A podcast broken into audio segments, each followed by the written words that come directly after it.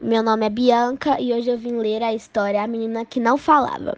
Fazia tempo que o rapaz observava aquela moça. Eu sabia que estava apaixonado, porque sentia seu coração a ponto de explodir. Queria propor casamento e foi conversar com os pais dela.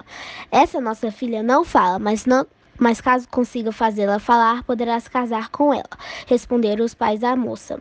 O rapaz tomou coragem, aproximou-se da menina e começou a lhe fazer várias perguntas.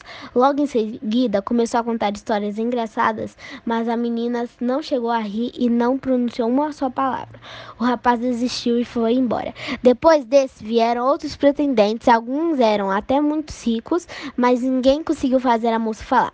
O último pretendente era um rapaz muito pobre e mal vestido chegou dizendo aos pais da moça que estava apaixonado e que queria se casar com ela. E os pais responderam: Pessoas muito mais apresentáveis do que você e com muito mais dinheiro não conseguiram fazê-la falar.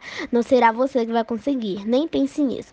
Mas o rapaz insistiu e pediu que o deixassem tentar a sorte, para que o jovem deixasse de incomodar. Os pais concordaram. O rapaz pediu à moça que o acompanhasse até sua rosa até sua roça para ajudar na colheita de milho e de amendoim. O rapaz começou a colher enquanto a moça apenas olhava. Depois de muito trabalho, ao ver que o rapaz já tinha colhido quase tudo, a menina soltou uma pergunta: Como você consegue trabalhar tanto? O rapaz começou a rir e pediu à moça que o acompanhasse de volta à casa dos pais dela. Chegando lá, o rapaz contou o que se tinha passado na roça.